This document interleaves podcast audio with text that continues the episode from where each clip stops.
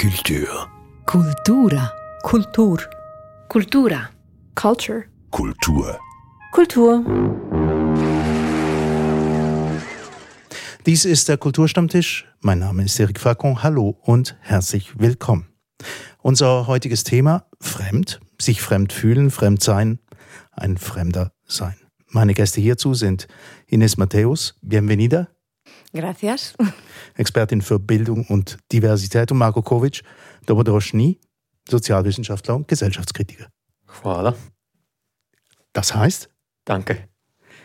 wir betreten gemeinsam ein großes Themengebiet. Darum möchte ich mal ganz persönlich fragen. Eben, ich habe es jetzt angedeutet schon in der Anmoderation mit diesen verschiedenen Sprachen. Ines, bei dir ist es relativ klar, was das war. Español, Spanisch. Und bei dir, Marco? Kroatisch. Ja, als was seht ihr euch selbst? Also ihr sprecht jetzt mit mir Deutsch, ihr wohnt in der Schweiz. Als was seht ihr euch? Ines, wenn ich bei euch hier anfangen darf. Ich bin eine Neuschweizerin, so genannt. Mhm. Jemand, der in der Schweiz aufgewachsen ist, der hier lebt und ähm, gleichzeitig aber noch was anderes in sich hat. Mhm. Okay, Marco? Wie ganz viele hier in der Schweiz übrigens. Ja, das ist noch interessant, da müssen wir drauf zurückkommen. Da gibt es nämlich ein paar interessante Statistiken dazu. Marco, als was siehst denn du dich? Äh, Ich habe da so ein postmodernes Bild. Ich fühle mich vor allem primär mal als empfindungsfähiges Wesen, wie andere Tiere auch. Dann vielleicht noch zur Spezies Mensch zugehörig. Und der Rest, den finde ich nicht so interessant. Also die Nationalitätengeschichte, die stellt sich bei dir gar nicht. Nö. Mhm. Okay. Und bei dir, Ines? Doch, die stellt sich bei mir schon.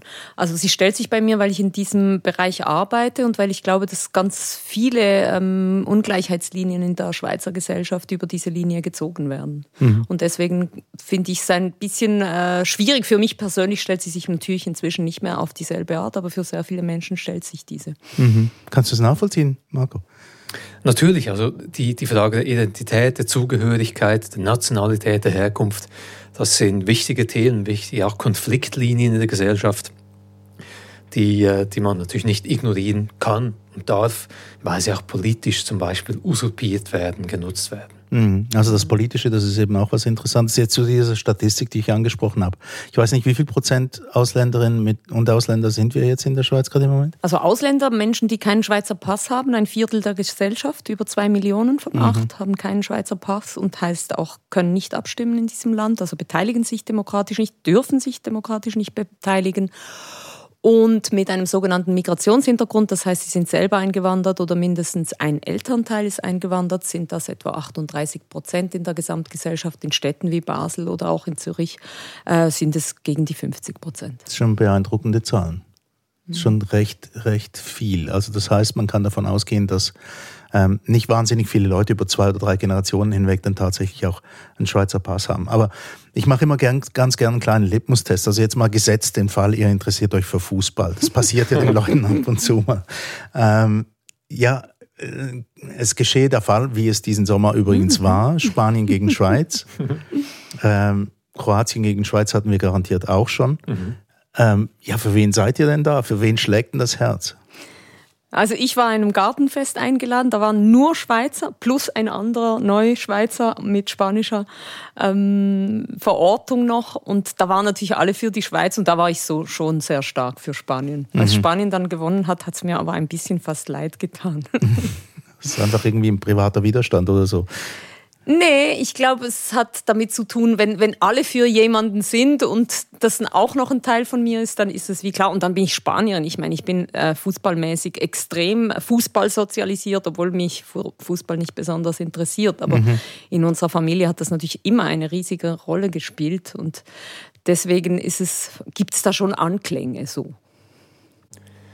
Ich muss zugeben, ich bin auch ein bisschen dann parteiisch zugunsten Kroatien. Ich bin in der Kindheit einfach fußballtechnisch in Kroatien sozialisiert worden und das bleibt ein bisschen irgendwie. Und dann habe ich doch auch das Gefühl, im Ländervergleich, Kroatien ist eher der Underdog in vielen Bereichen im Vergleich zur Schweiz. Und im Fußball mag ich es den Kroaten noch gönnen. Das ist ganz lustig, weil ich war ja immer, also viel stärker noch für Spanien als so vor zehn Jahren oder so. Und, und als dann Spanien immer, immer wieder gewonnen hat, hat sich das so ein bisschen gelegt. Und ich war eine, bei einem Finale dann wirklich in Spanien an dem Abend. Aha. Und nachdem ich den, die ganze äh, e EM war es, glaube ich, gewesen, für Spanien hier in der Schweiz gewesen war, dann in Spanien, wo alle für dieses Spanien so fast, das hatte fast so was Nationalistisches. Plötzlich habe ich gemerkt, okay, das ist jetzt auch nicht mehr meins. Also es ist mhm. noch mhm. interessant, wie das mhm. dann so changieren kann. Ja. Das ist so ein Wechselspiel. Wieso wurdest du in Kroatien denn äh, sozialisiert? Das war eigentlich die Zeit meiner Kindheit und die Teenagerjahre. Also du das, bist dort aufgewachsen? Genau, geboren in der Schweiz, dann sind wir nach dem Krieg zurück und dann mit, ich weiß gar nicht, 18, 17, 19 so wieder zurück in die Schweiz. Mhm. Also die, die formativen Jahre habe ich in Kroatien durchgemacht. Mhm. Okay. Das ist auch recht unüblich. Glaube ich. Ja. Die, also, was sagt die Expertin? Also Migrationsbiografien mit diesem Hin und Her, die gibt es viel, gerade bei jungen Menschen. Also oft die Eltern sie holen oder wieder zurückbringen in, in äh, quasi in die ihre Heimatstädte und oder Länder und dann die Jugendlichen dann später wieder in die Schweiz kommen. Das ist schon etwas, was es häufig gibt, gerade von den europäischen Ländern. Mhm. Okay, also eben, ich bin davon ausgegangen, dass die meisten halt irgendwie als ähm, entweder als Kleinkinder hierher kommen und dann bleiben oder dann, dann quasi hier auf die Welt kommen und ausländische Eltern haben, die hier leben. So, mhm. das ist das häufigste, was mir begegnet ist bis jetzt. Ähm, das richtige Hin und Her ist mir weniger begegnet, aber das kann daran liegen, dass ich halt nicht auf diesem Gebiet arbeite, wer weiß. Mhm. Jetzt noch eine letzte Frage zum, zum Privaten, denn ja, ähm, also noch, wenn wir das ausklammern, dass du jetzt zum Beispiel Ines auf diesem Gebiet arbeitest, was bedeutet denn dieses, dieses Fremdsein eigentlich? Was, was, was ist der Inhalt davon? Fremdsein. Äh, es fällt mir schwer, das abzukoppeln von dem Gebiet natürlich, in dem ich arbeite. Also in, der, in dieser Frage der Vielfalt, wo ja Herkünfte und Ausschlüsse über Herkünfte sehr stark in der Schweiz spielen. Aber für mich hat es auch ein Interesse darüber hinaus. Also ich habe mich zum Beispiel mit den psychologischen Aspekten davon ähm, mal damit beschäftigt, weil ich es schon interessant finde, dass das ein Gefühl ist, das quasi ähm, für die Sozialisation des Menschen so, so relevant ist. Also man wird eigentlich erst über den Fremden zu sich selber auch, ähm, wenn man das psychologisch betrachtet. Und diese, dieses finde ich so schon sehr spannend eigentlich, ähm, wenn man das so von dieser Seite her betrachtet. Marco? Ja, ich sehe es ganz ähnlich. Ich finde es psychologisch, aber auch soziologisch sehr spannend, was Fremdsein bedeutet für uns als Individuen, aber auch gesellschaftlich im politischen Diskurs zum Beispiel, wie Fremdsein auch instrumentalisiert wird, wie Konfliktlinien geschaffen werden können, wo es eigentlich gar keine bräuchte und was wir machen können, um diese Gräben zu überwinden. Mhm. Das Politische wurde ein paar Mal angesprochen. Ich würde das gern gerade noch ein bisschen in Klammern stellen, aber dieser psychologische Prozess, eben das Fremdsein. Ich habe mir dann immer die Frage gestellt, ja, ähm, eigentlich alle kennen doch dieses Gefühl. Da braucht man nicht irgendwie, ähm, ist ja nicht an, an Nationalitäten gebunden und wir machen es ständig bei Nationalitäten an. Also bei einem, bei einem Pass, den man in der Tasche trägt. Ich würde sagen, ähm, eigentlich sind diese Fremdheitslinien heute tatsächlich in so einer globalisierten Gesellschaft auch nicht unbedingt verlaufen, die einfach nur der Nationalität entlang. Ähm, Gerade wenn man die, die zum Beispiel die, diese Migrationsgeschichte der Schweiz anguckt, oder könnte man sagen, auf eigentlich in dieser Unterschichtung, die wir in den 60er, 70er Jahre hatten, wo es so diese, ähm, dieses klar, das sind Fremde, die, die, die kommen hierher, sind Gastarbeiter, die gehen zurück, hängt übrigens mit diesem Hin und Her der Kinder so oft zusammen. Und dann dem, dem was wir heute haben, nämlich auch diese sogenannte Überschichtung durch Migration, also viele der CEOs in den Unternehmen in der Schweiz, der Professoren und Professorinnen in der Schweiz, ganz viele sind Deutsche zum Beispiel und sind eigentlich in diesem Sinne haben sie auch keinen Schweizer Pass. Dort empfinden wir ja die diese, ähm, dieses Fremdsein auch nicht so stark. Also auch da ist das Fremdsein nicht so eindeutig, was das eigentlich ist. Aber so vom Alltagsgefühl her, ich glaube, da kennen Sie ja alle irgendwann, oder? Diese Ausschlussmechanismen, wo man das Gefühl hat, Hä, das ist mir jetzt aber fremd irgendwie mhm. oder ich fühle mich fremd. Ähm, aber ich glaube, das ist nicht vergleichbar mit, mit den Dingen, wo Menschen wirklich fremd gemacht werden. Hm? Zum mhm. Beispiel durch Strukturen. Und deswegen kommt wahrscheinlich das Politische immer wieder jetzt hier mhm. ins Spiel. Mhm. Auf das Politische müssen wir noch ja. zu sprechen kommen kommen und wer das denn genau instrumentalisiert. Aber noch schnell auf dieser, dieser Ebene gesprochen, eben dieses sich fremd vorkommen. Ich glaube, wie du das jetzt beschrieben hast, Ines, das ist psychologisch ein wichtiger Mechanismus auch der Identitätskonstruktion. Mhm. Sich irgendwo dazugehörig fühlen, ist oft ja binär gekoppelt mit sich abgrenzen von etwas. Mhm. Ich lebe jetzt in Zürich, ein Zürcher in dem Sinn, ich bin jetzt in Basel und da fühle ich mich in dem Sinn auch ein Stück weit fremd. Und wenn ich dann in den Ferien nach irgendwo hinreise, nach Spanien zum Beispiel, dann gibt es plötzlich eine neue Ebene, wo ich mich dann in Basel nicht mehr so fremd fühlen würde im Vergleich.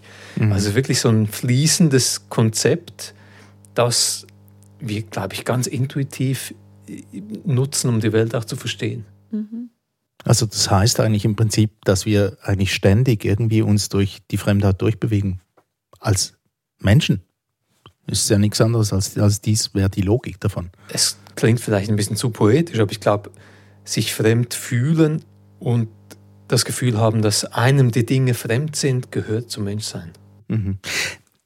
Etwas interessiert mich dann noch bei beiden von euch. Wir kommen noch mal ganz schnell auf die persönliche Ebene zu sprechen.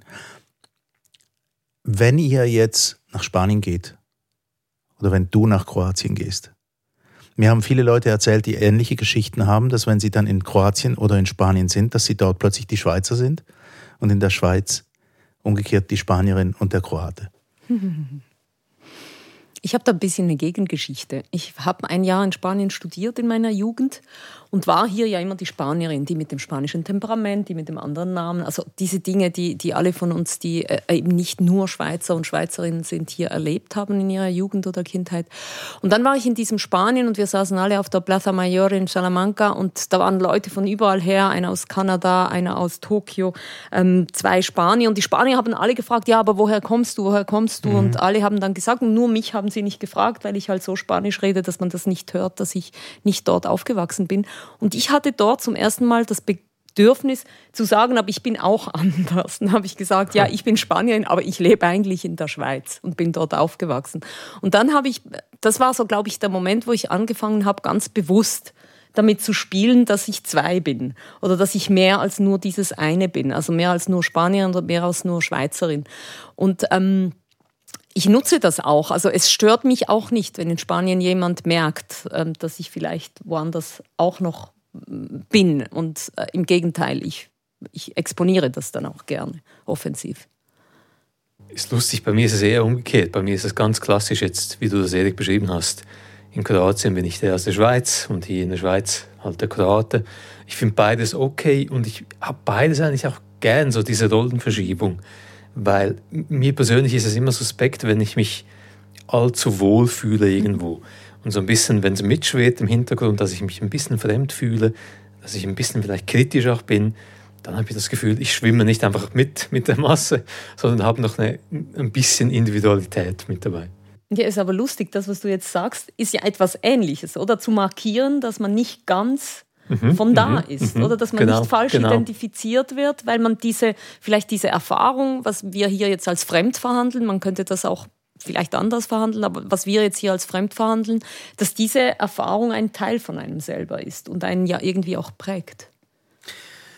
Ja, ich finde immer noch interessant, dass, also du hast jetzt schon mal angesprochen, dass man vielleicht auch ein anderes Wort verhandeln könnte für mhm. den gleichen Zustand. Ähm, also es ist wie wenn man voranschieben würde, dass dieses Fremd etwas bedeutet wie anders oder seltsam. Hm. Also anders im, im Sinn von seltsam. Es würde eigentlich im Prinzip ja nur heißen, anders. Nicht ganz gleich wie ich. Ist ja noch keine Wertung per se. Mhm. Ja, wenn es ohne diese Wertung kommt, ja. Aber ich glaube, also zum Beispiel, wenn, man, wenn wir es als Zugehörigkeit verhandeln würden, dann wäre quasi Während die anderen, die, die einen zum Fremden machen, ja auch mit im Spiel. Die, die sind ja zuständig, dass man sich auch zugehörig fühlen kann oder nicht. Also die große Gruppe quasi. Wenn man von Fremd spricht und, und das hat dieses Anders, hat das mit drin. Aber du hast es eben auch gesagt, es hat noch keine Wertung mit drin. Aber seltsam hat ja eine seltsam Wertung zum Beispiel, eine Wertung, eine, genau. eine Wertung mit drin. Und da ist es dann wirklich ganz auf dieses Individuum. Es hat wie mit dieser Person was zu tun. Die ist nicht gleich, die, an der ist was schräg, falsch, seltsam anders, oder? Und ich glaube, das ist, das ist, was dieses Wort fremd ähm, macht oder wenn wir es so verhandeln. Ja? Also mhm. es, es, es, es ist immer diese Person, die fremd ist, im Zentrum und nicht, sagen wir, die Struktur, die jemanden überhaupt fremd macht.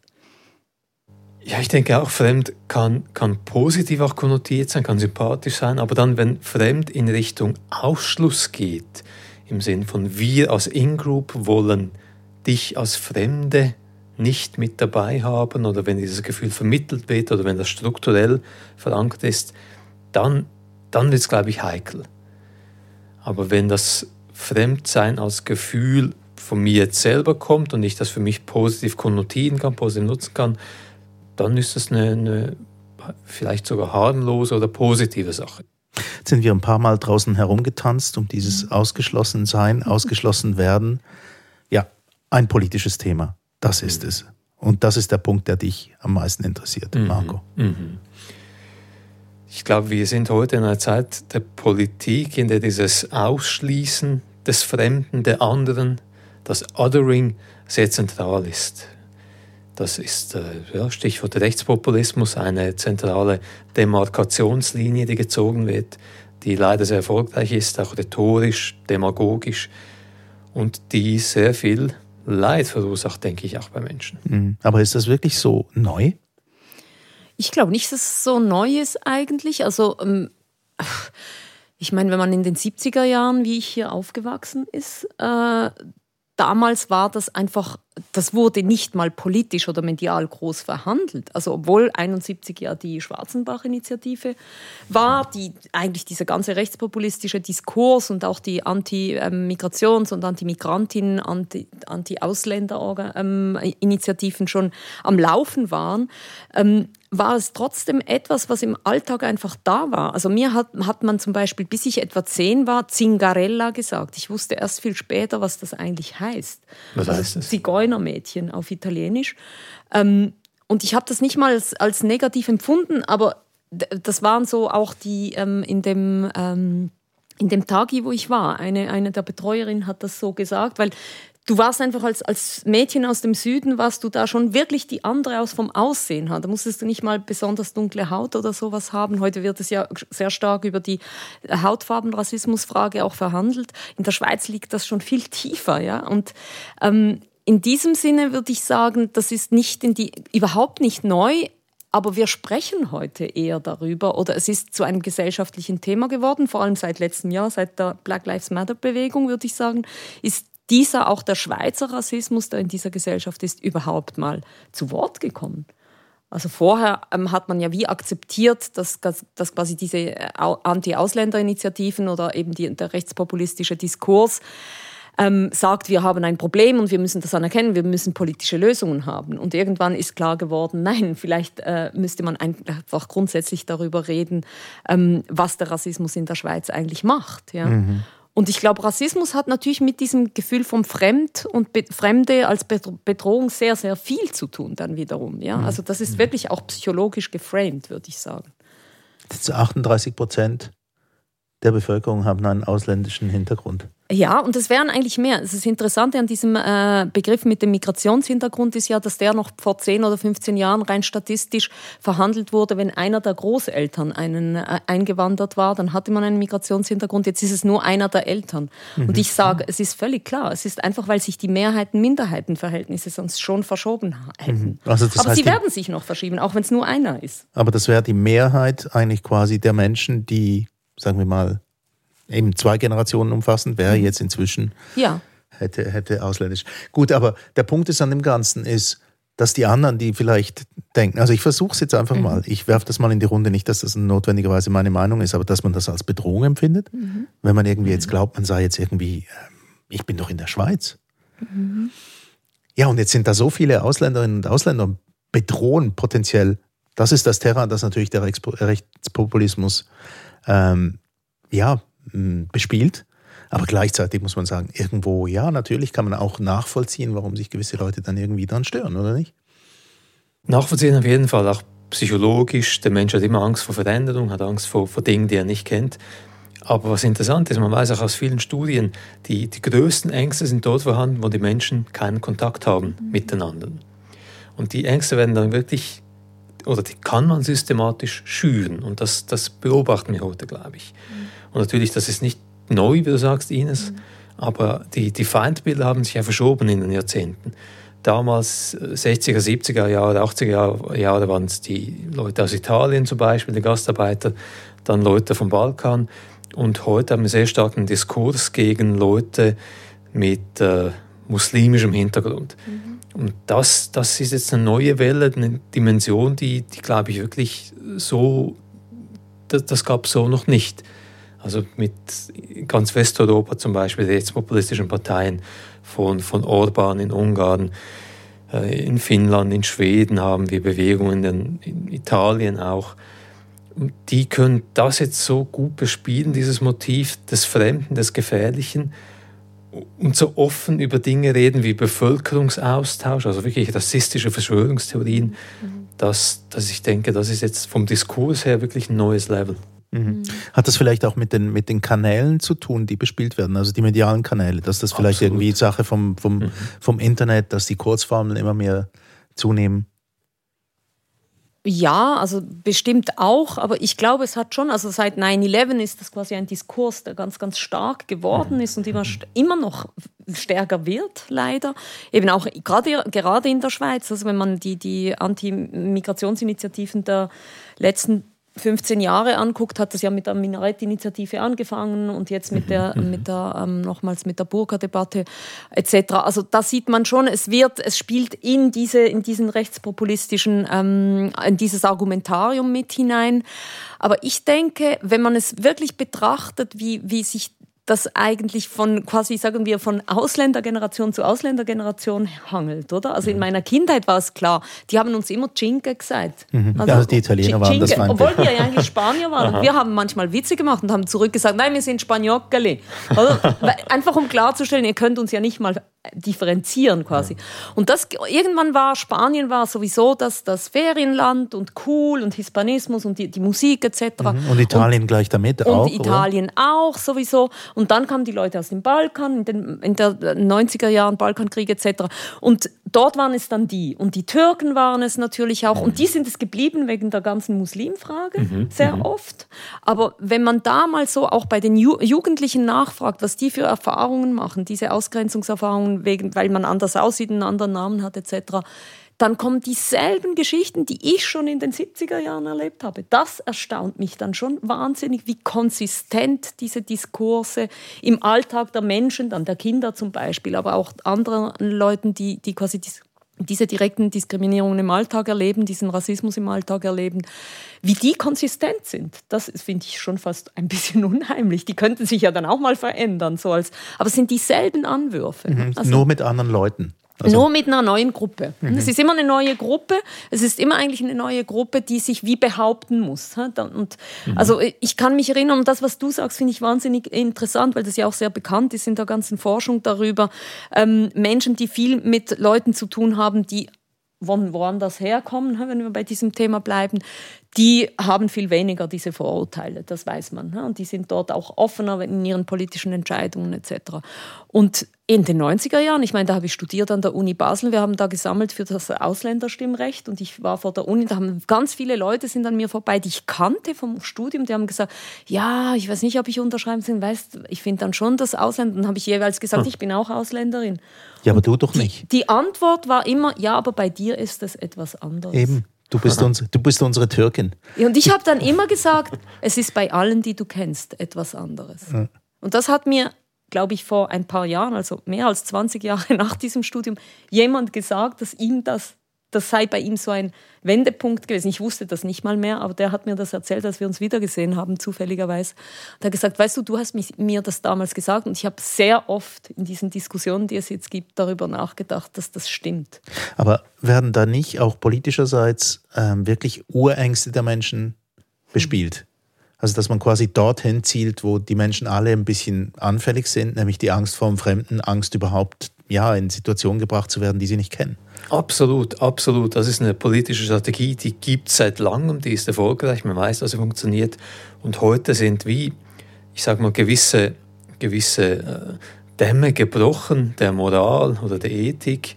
Und äh, es gibt bestimmten politischen Kräften meiner Meinung nach vor allem eben Erfolg Und mit diesen Mitteln kann man sich den Erfolg sichern. Mhm.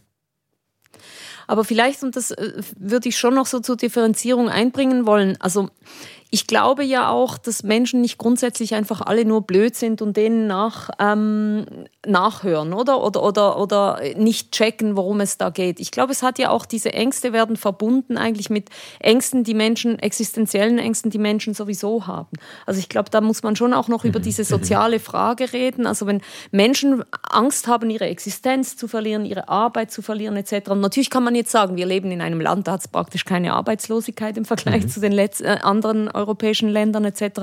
Aber sobald diese Ängste mit Armut, Prekarität etc. Ähm, es noch schaffen oder Abstieg von, von einem Mittelstand in, für ihre Kinder etc., da werden diese Ängste plötzlich viel aktualisierter, in, eben auch ähm, bei mhm. Leuten, die gar nicht, wo man denken müsste, die haben eigentlich so viele Differenzierungsmöglichkeiten in ihrem Denken, wieso gehen sie dem auf den Leim? Ja? Aber ich glaube, das hat wirklich auch mit den Situationen in unserer Gesellschaft zu tun, dass dieses Dazugehören ist eben nicht nur eine Frage der Nationalität oder der Herkunft, sondern es ist eine ganz starke soziale Frage. Mhm. Dazu gehörst du, wenn du dir Dinge leisten kannst in dieser Gesellschaft, oder?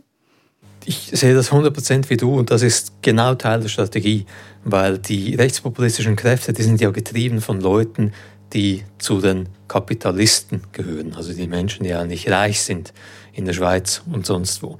Und das weiß man auch aus der Forschung, aus der Politikwissenschaft, das wird gezielt eingesetzt als sogenanntes Wedge Issue, mhm. im Sinne von Divide et Impera.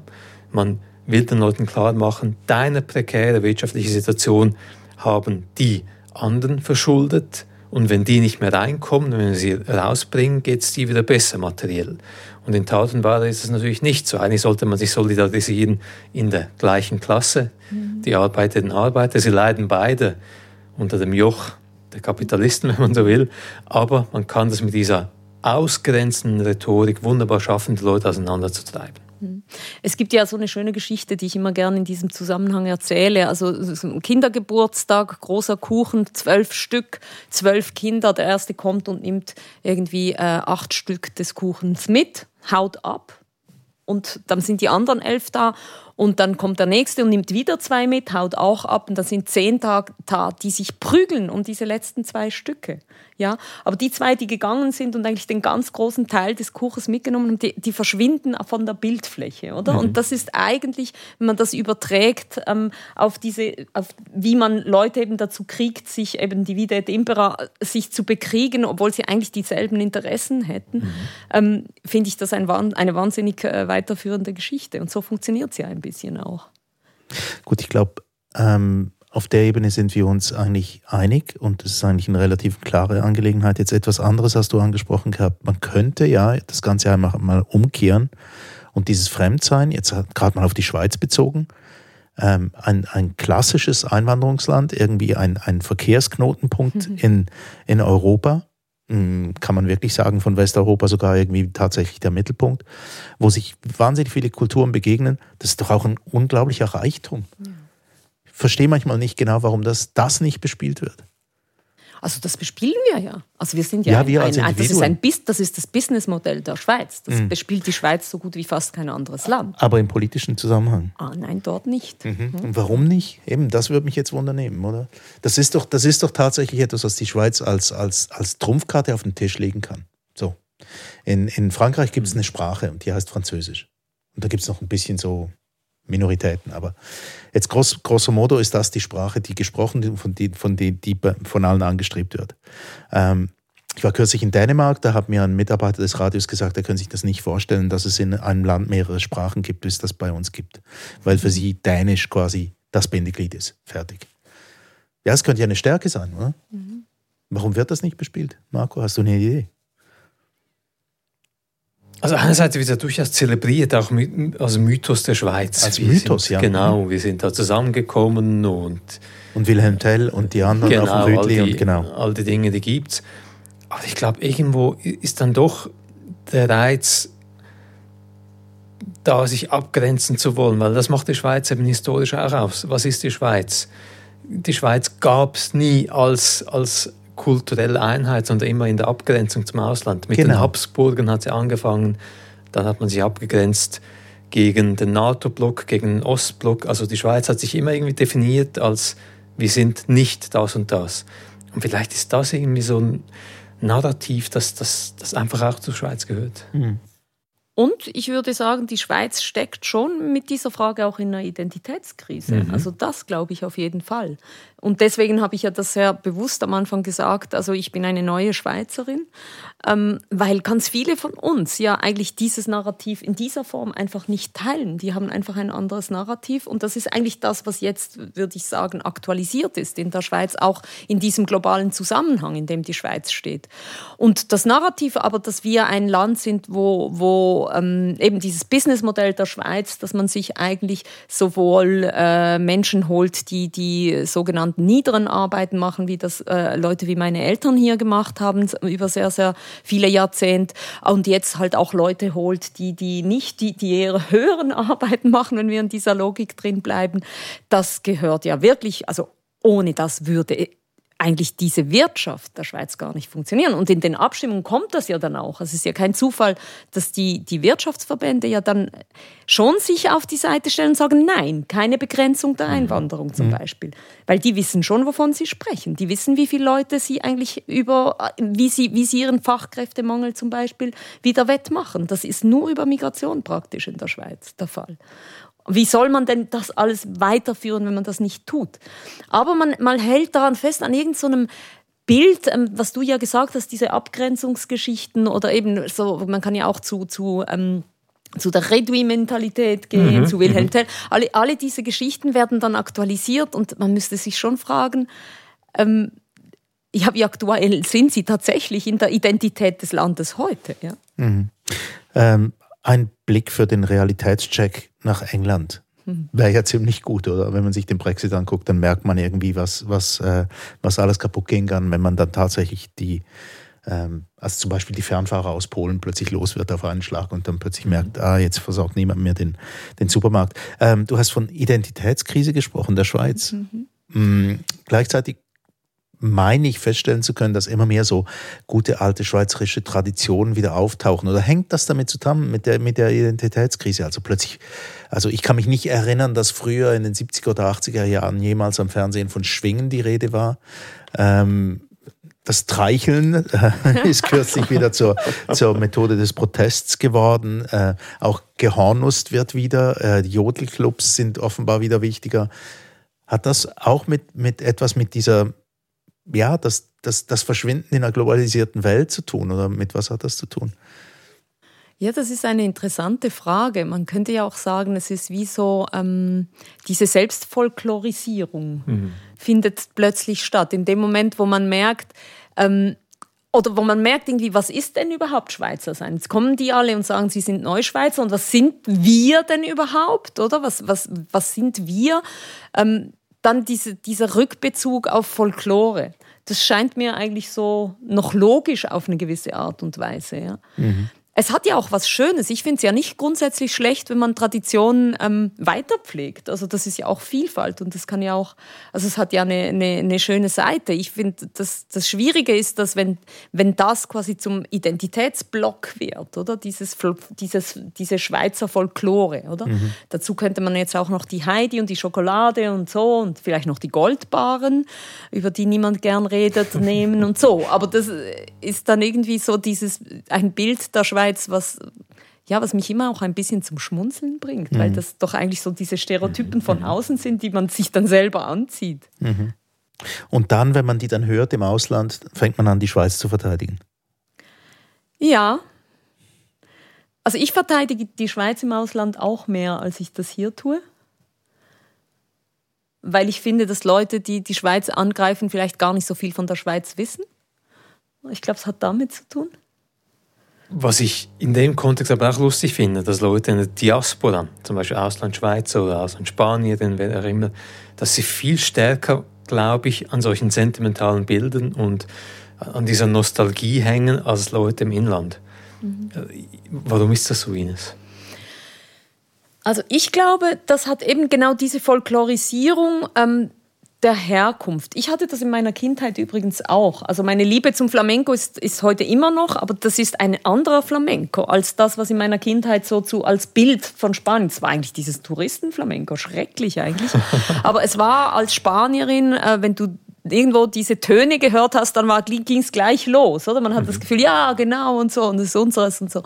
Und ähm, ich glaube, das hat vielleicht damit zu tun, dass man wenn man weit weg ist, es gibt ja auch nicht nur in, in, in, in der Folklore diese Retraditionalisierung, sondern auch bei den Werten zum Beispiel. Mhm. Also meine Mutter hat mir zehn Jahre, nachdem sie zurück nach Spanien gegangen ist, nachdem sie fast 30 hier war, hat mir mal gesagt, weißt du, irgendwie haben wir alles verpasst dort. Hier sind alle Frauen so wie du.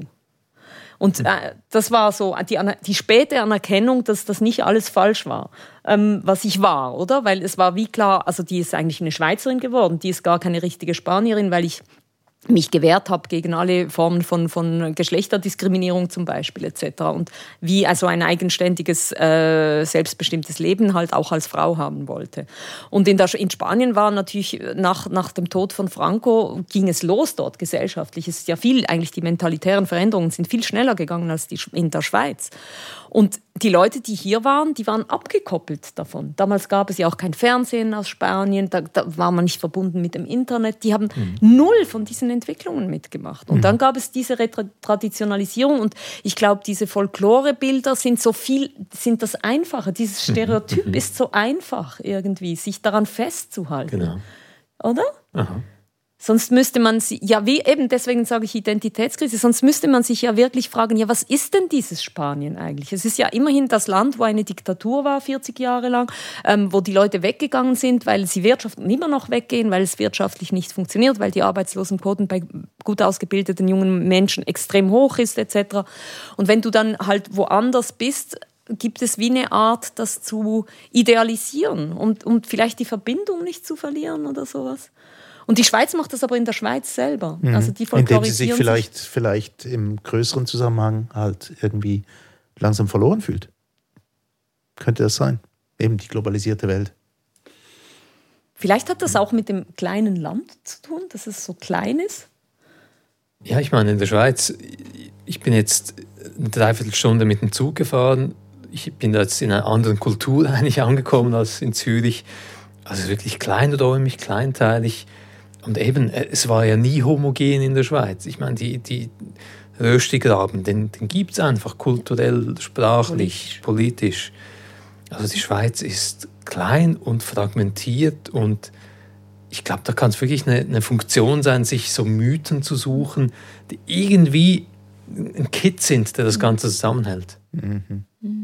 Und zum Schluss muss man auch noch sagen, weil wir kommen langsam zum Ende dieses Kulturstammtischs, äh, irgendwo sind alle irgendwann mal fremd, sowieso.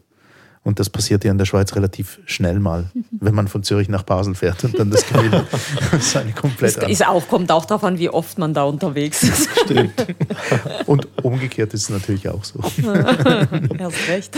Dies war der Kulturstammtisch zum Thema Fremd, Fremdsein, eine Fremde sein. Herzlichen Dank für die Teilnahme an diesem Gespräch, Ines Matthäus und Marco Kovic. Mein Name ist Erik Facon.